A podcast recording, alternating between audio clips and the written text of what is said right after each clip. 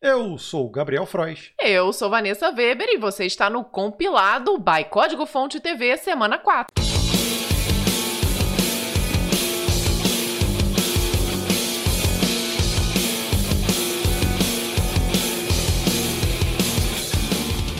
E aí, chegamos na semana 4 do compilado e a gente trouxe muitas notícias. Esse compilado acho que é o que vai bater recorde de notícias. Bom, são quatro semanas e a cada semana nós vamos batendo recorde. Quando chegar na semana 100, nós vamos ficar três horas aqui falando, lendo notícias para vocês. Olha, e essas notícias foram que a gente compilou entre os dias 10 de abril a 16 de abril. Muita coisa acontecendo em várias áreas da programação. É impressionante. É impressionante. Sem dúvida nenhuma, está cada vez mais difícil fazer este compilado de notícias, justamente por isso que ele está ficando maior, né, Gabriel? Olha, e se você ainda não assinou, está ouvindo a gente no podcast ou está assistindo a gente no YouTube, você pode também assinar no e-mail. É só ir lá no compilado.códigofonte.com.br, coloca teu e-mailzinho lá e todo sábado às 6 horas da manhã já está disponível para você consumir essas notícias bem interessantes que a gente vai separando para você. Para quem está nos assistindo, olá, vendo as nossas lindas carinhas, é um prazer estar aqui com vocês. Como é que tem que fazer para poder assistir, Gabriel? Conte-me. É moleza. Lá no YouTube, no nosso canal Código Fonte TV, tem um botãozinho chamado Seja Membro. Quando você clica lá, ele vai, ele vai te oferecer o plano compilado. É R$ 1,99 e você te dá direito a poder assistir também ao compilado, que é mais divertido, né? Porque a gente aqui faz algumas palhaçadas, né? De contas, eu vivo fazendo careta, né? O pessoal brinca comigo nos vídeos. e fizemos esse valor que é bem em conta, justamente para que você também nos ajude a manter esse projeto tão legal que é o compilado. Isso aí, então, sem mais delongas, já vamos para a primeira notícia. API GraphQL para WordPress agora permite transpilação do PHP 8 para o 7.1. Olha isso, hein? A nova atualização do GraphQL API para WordPress permite que os desenvolvedores utilizem os recursos das versões mais recentes do PHP, mas ainda assim tornar seus softwares acessíveis para versões mais antigas do PHP, aumentando a base de usuários desses softwares. Em sua nova versão, a GraphQL API passa a oferecer suporte aos recursos do PHP 8, tais como o tipo static em funções de return, pseudotipos mixed, expressões match e utiliza o comando cat em execuções filtradas exceções. por tipo. Em, opa, em exceções filtradas por tipo. Bem legal, hein? E a gente está vendo então esse movimento a princípio, o, essa API é uma, é uma extensão, é, a, não dá ainda para contar ainda que o WordPress está 100% né, no PHP 8, mas a gente está vendo já um movimento para isso acontecer e rapidamente a gente vai ver isso acontecendo. Essa notícia veio lá do blog do GraphQL API em 10 de abril. A AWS disponibiliza serviço de containers com a Red Hat. Ah, Red Hat, nossa super parceira aqui do canal. Ó. Recentemente, a AWS anunciou a disponibilidade do Red Hat OpenShift Service on AWS. Puxa, foi tudo em inglês, menos o AWS, né? É. AWS, por isso que eu falei em português. que podemos chamar, na verdade, de rosa, que, que fornece recursos para facilitar os usuários do OpenShift da Red Hat a criar aplicações em containers no AWS. O novo serviço vai contar com suporte conjunto da Red Hat e da AWS. As empresas montaram o Rosa em parceria, de forma a permitir que os usuários da Red Hat migrem seus softwares para a plataforma AWS. O serviço vai permitir a criação de clusters, cobranças baseadas em consumo e a fatura única para todos os softwares no AWS. O Rosa já está disponível em várias regiões das Américas, Europa e Ásia, incluindo o Brasil. Oh, então beleza, já temos o Rosa disponível. Essa notícia nós buscamos através da InfoKey em 12 do 4. InfoQ. InfoQ. Inglês, Vanessa. Uh, sorry, InfoQ.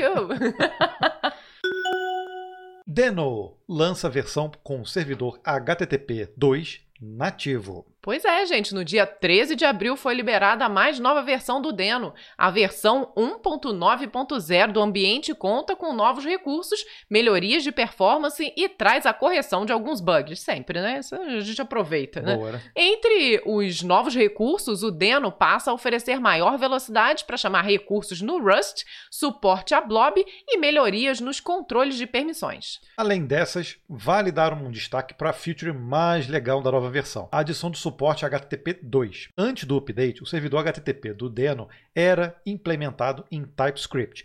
Apesar da latência ser muito boa, o recurso suportava apenas o HTTP 1.1, que acabava sendo um ponto negativo. Agora não tem mais esse problema. A API do Deno conta com um servidor HTTP 2 nativo.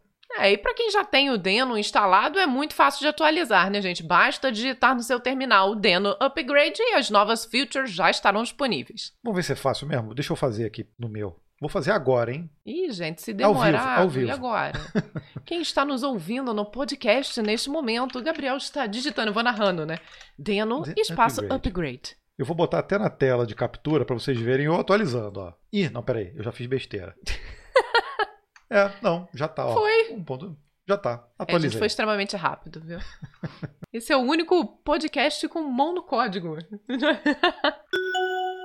Novo framework. Sou eu, Vanessa. Desculpa. Não, se bem que o outro fui eu. É você. É, tá vendo? Sou você. eu, Gabriel. Puxa vida. Então faz com voz de dubladora, radialista. Novo framework melhora a visualização de dados no HTML. Existem diversas bibliotecas e frameworks com a função de visualizar dados em HTML, geralmente baseadas em JavaScript. As opções trazem uma gama razoável de funcionalidades, mas ao preço de oferecer suporte parcial à acessibilidade, além de depender fundamentalmente, obviamente, do JavaScript. É aí que entra o Charts.css ou Charts.css.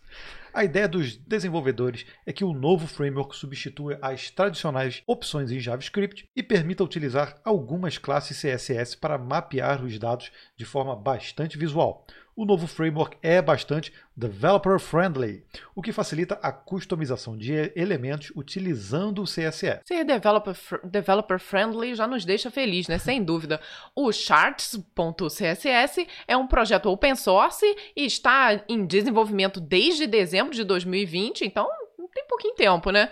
E o código pode, o código fonte já pode ser acessado no repositório do projeto no GitHub. Que legal, hein? Essa notícia veio lá da InfoQ e também da página do Charts CSS, em 13 de abril. Agora sou eu, né? Sim, Posso ir? pode. Com voz de locutor, Gabriel. Microsoft lança segundo preview do Visual Studio, com foco em containers, Git e Razor. Tá bom? Acho que tu exagerou, mas tudo bem. É, é mas não é Ficou com, ficou com, não sei, locutor de rádio musical. Lembra Ah. que em Petrópolis existia essa rádio, gente, assim, naquele momento de Então- amor. Então deixa eu continuar. Enfim, A Microsoft liberou no último dia 14 o segundo preview do Visual Studio 2019 versão 16.10. O foco da nova prévia é desenvolver produtividade e conveniência, conforme disse o executivo Justin Johnson em postagem no blog do Visual Studio. De acordo com ele, o novo preview traz uma coleção razoável de melhorias na produtividade para os usuários do editor. Editor não, né? IDE. por favor.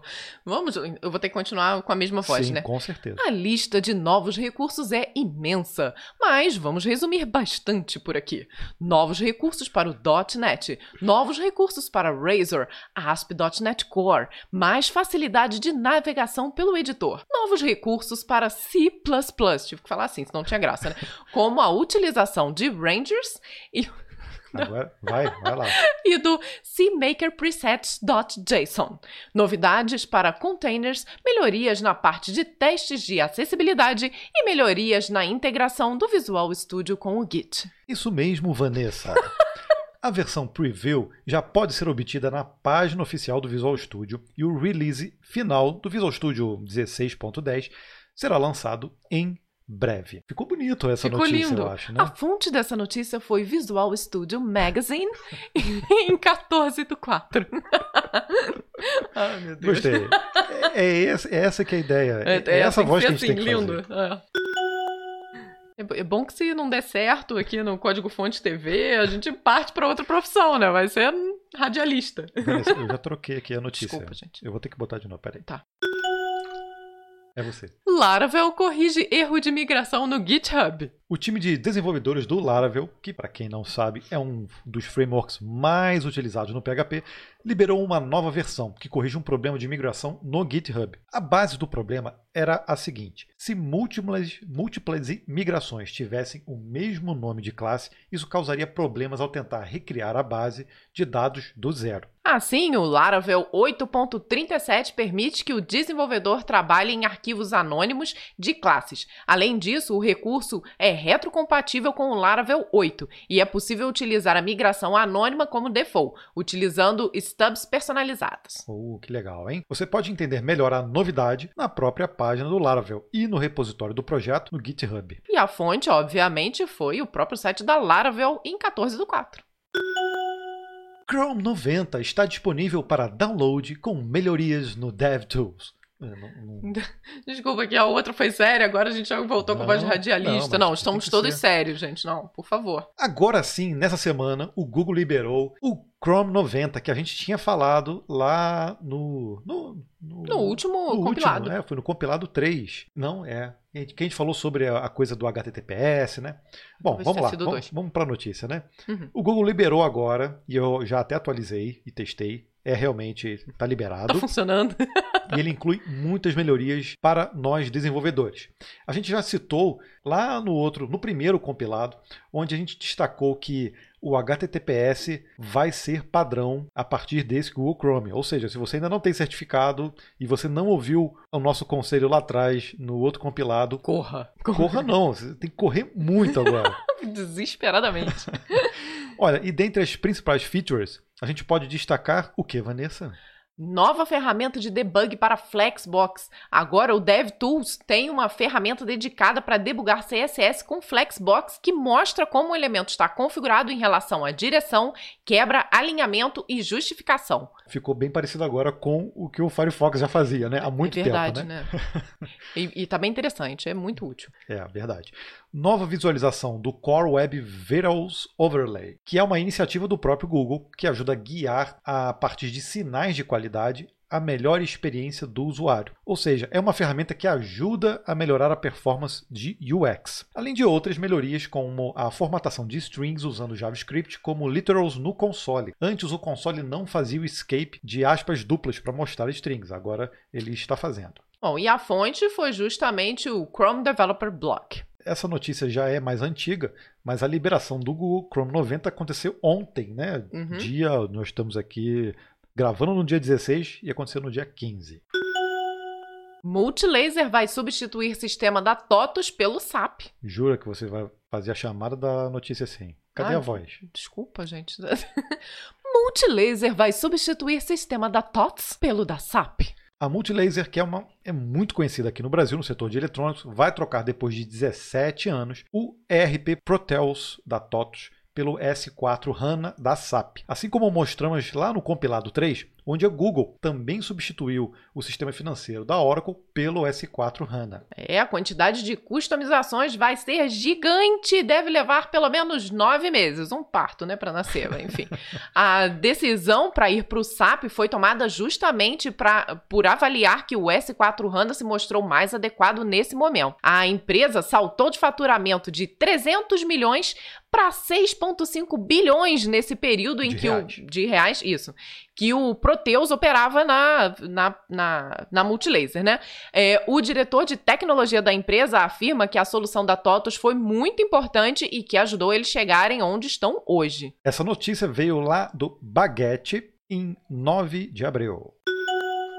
Tailwind CSS prepara suporte para React e Vue.js. Essa é grande, hein? Hum, via Twitter, Adam Watton, criador do Tailwind CSS, avisou que estava trabalhando em um e-mail que documentava os últimos 10 meses de trabalho dele, adicionando o suporte ao, do Tailwind UI para React e Vue.js. Na landing page desse projeto, ele promete que a Tailwind está pronta para usar com sua estrutura JS favorita em apenas alguns cliques. Não está disponível ainda, mas a gente aqui já está querendo testar isso, hein? Estamos de olho, gente, ó. E foi é, essa notícia, né, é, veio justamente lá do Twitter do Adam em 11 de abril. Olha, eu já estou coçando aqui para mexer com o Tailwind, com o View e também com o React. Tailwind vem chamando bastante atenção aí, todo mundo que utiliza gosta bastante. Olha, quando lançar a gente faz um mão no código, hein? E olha o Rust aí, gente! Depois de inserir o Rust no Android, a gente avisou isso na semana passada, Google apoia a tentativa para a linguagem ir para o kernel do Linux. Hum, aí, ó. Gente, o Rust está presente em todos os compilados. Acho que ele é uma unanimidade. Depois de incluir suporte ao Rust no Android, o Google está ajudando a levar a linguagem de programação para o kernel do Linux, em uma tentativa de reduzir as falhas de segurança do sistema operacional.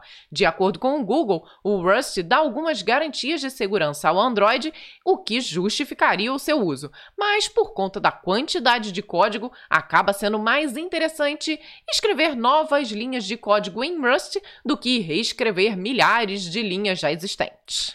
Apesar de interessante, a proposta tem dividido um poucas opiniões. Mas e tem o seu motivo, né? Membros do time de desenvolvedores do kernel do Linux e do time do Android criaram um repositório no GitHub, fornecendo patches com código escrito em Rust, para que usuários testem e comentem. Por outro lado, Linus Torvalds disse que, embora não odeie completamente a ideia, a ideia, há alguns pontos que o preocupam nesse projeto, no que diz respeito a alguns possíveis problemas de falha de execução. Ele considera fundamentais esses problemas e talvez isso invi inviabilize a utilização do Rust. Aí eu complemento, pelo menos por enquanto. O Gabriel aposta fortemente no Rust, gente. Essa notícia nós buscamos na ZDNet em 15 de abril.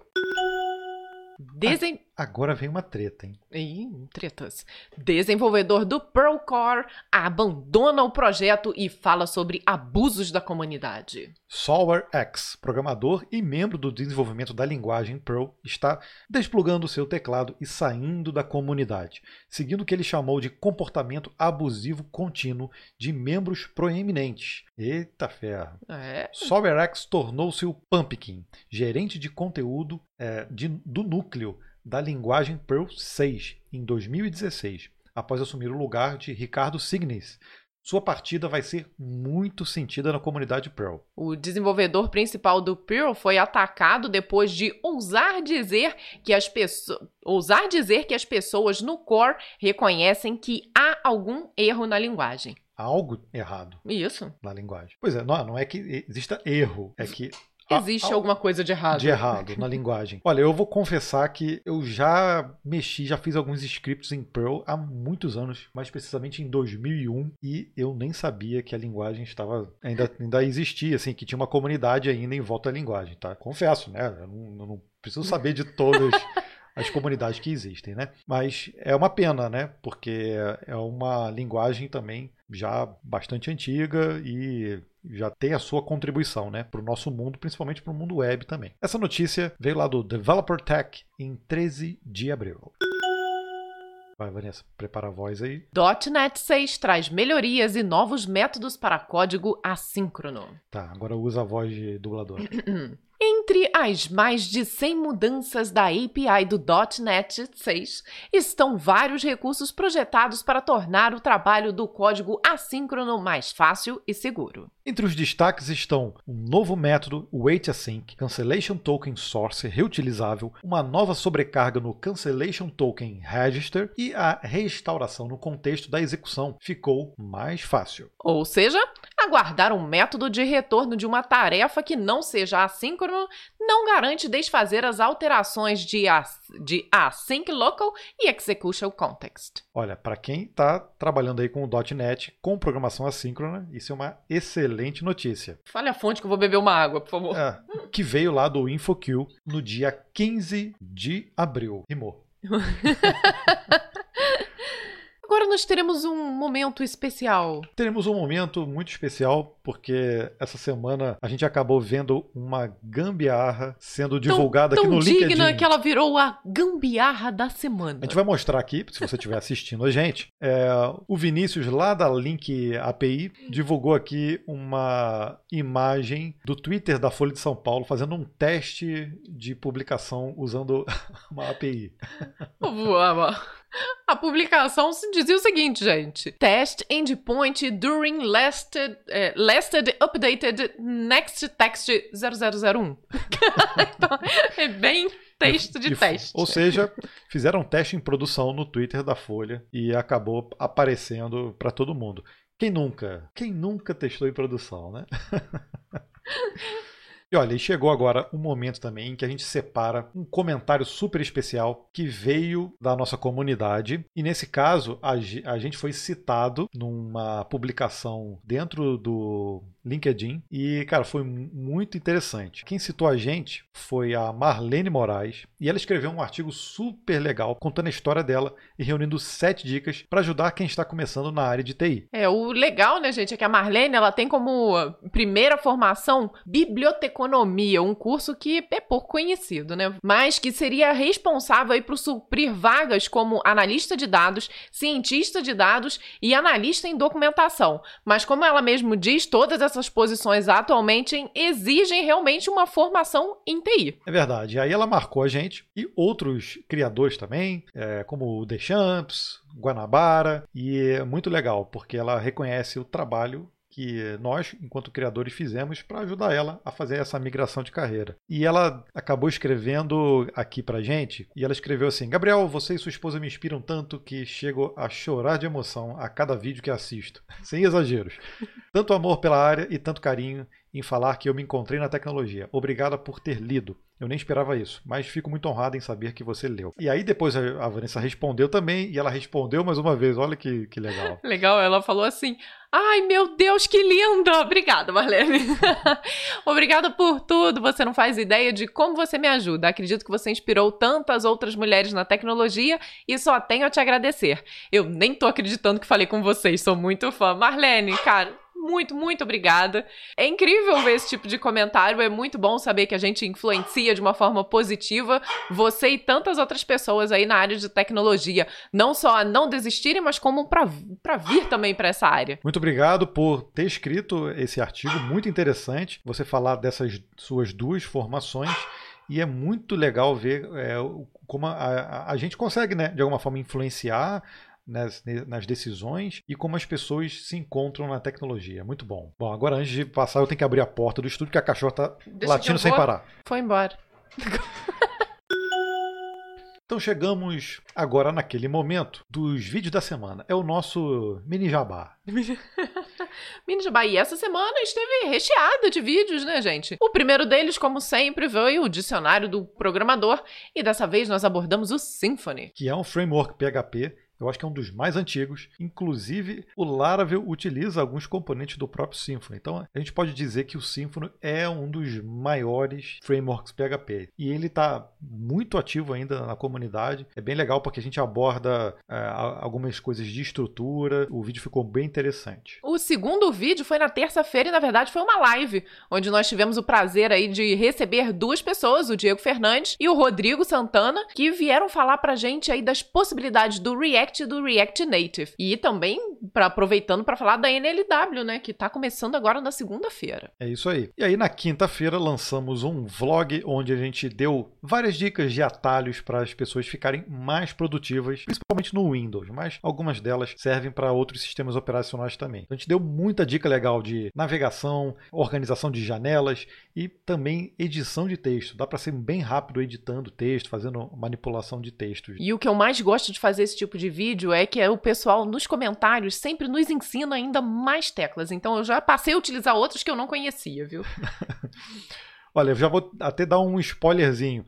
Uma das coisas que eu não sabia, que a Vanessa me ensinou nesse vídeo, foi de sacudir a janela. Se você pega o mouse e dá uma sacudida, sacudida, o Windows minimiza todas as outras janelas e deixa só aquela em foco. E se você sacudir de novo, ele restaura tudo de novo. Então, Eu só sabia que elas sumiam, eu não sabia que elas voltavam, viu? bem legal.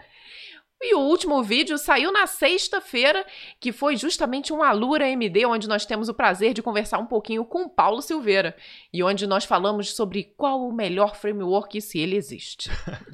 o Paulo conseguiu filosofar sobre frameworks, olha só, é, é impressionante. Então esse também é um dos vídeos que a gente indica para você assistir, se você ainda não curtiu. E se você ainda não é inscrito no nosso canal, está ouvindo a gente, a gente te convida a entrar lá no YouTube, no Código Fonte TV, se inscreva no canal e veja a quantidade de vídeos que a gente está lançando. A gente tem como agenda geralmente dois vídeos por semana, mas a gente já está lançando dois, três, quatro e já até lançando até cinco vídeos numa semana. Então a, a, o ritmo de produção está frenético para gente. Né? Insano né? por aqui, gente. Vamos agora a mais um momento super especial, onde nós fazemos um agradecimento muito especial aos membros do nosso clube de nosso clube, o clube de CDFs. E é esse espaço que a gente dá para agradecer as pessoas que assinam o nosso clube de membros e, e que nos prestigiam também assistindo ao compilado, estão assistindo a gente agora nesse momento. Vou começar aqui falando muito obrigado para Isabela Siqueira, para o Felipe Veronese, Samuel Lima, a Laís Vineima, o Rafael Va Vaneima, o Rafael Bantu, o Demarcianos, o Felipe Azambuja, olha, Grande super montanha, legal, montanha. nosso amigo, e que também está com um podcast muito legal, que é o Fecha Tag. Aconselhamos fortemente a escutar, gente. Ao Matheus Rodrigues, ao Felipe Marques. E é só. E é só. e a você que está nos ouvindo e nos assistindo. Então, é o que a gente falou lá no início. Se você curte esse conteúdo que a gente está criando, e quer assistir a gente, vai lá no YouTube, no botãozinho Seja Membro. A partir de R$ 1,99 você já consegue ter acesso a esse conteúdo que a gente está gerando e que está sendo bem legal da gente produzir. Eu estou curtindo demais. Eu também. É. Muito legal poder lançar um conteúdo a sábado às seis da manhã.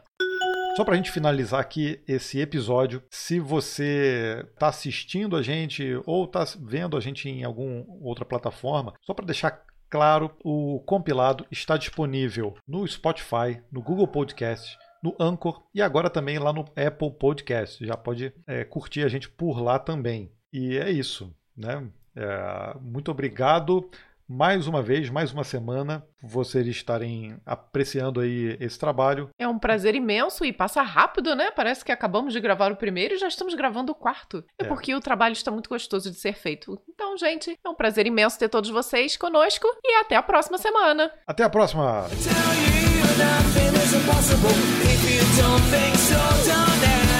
If you don't think so,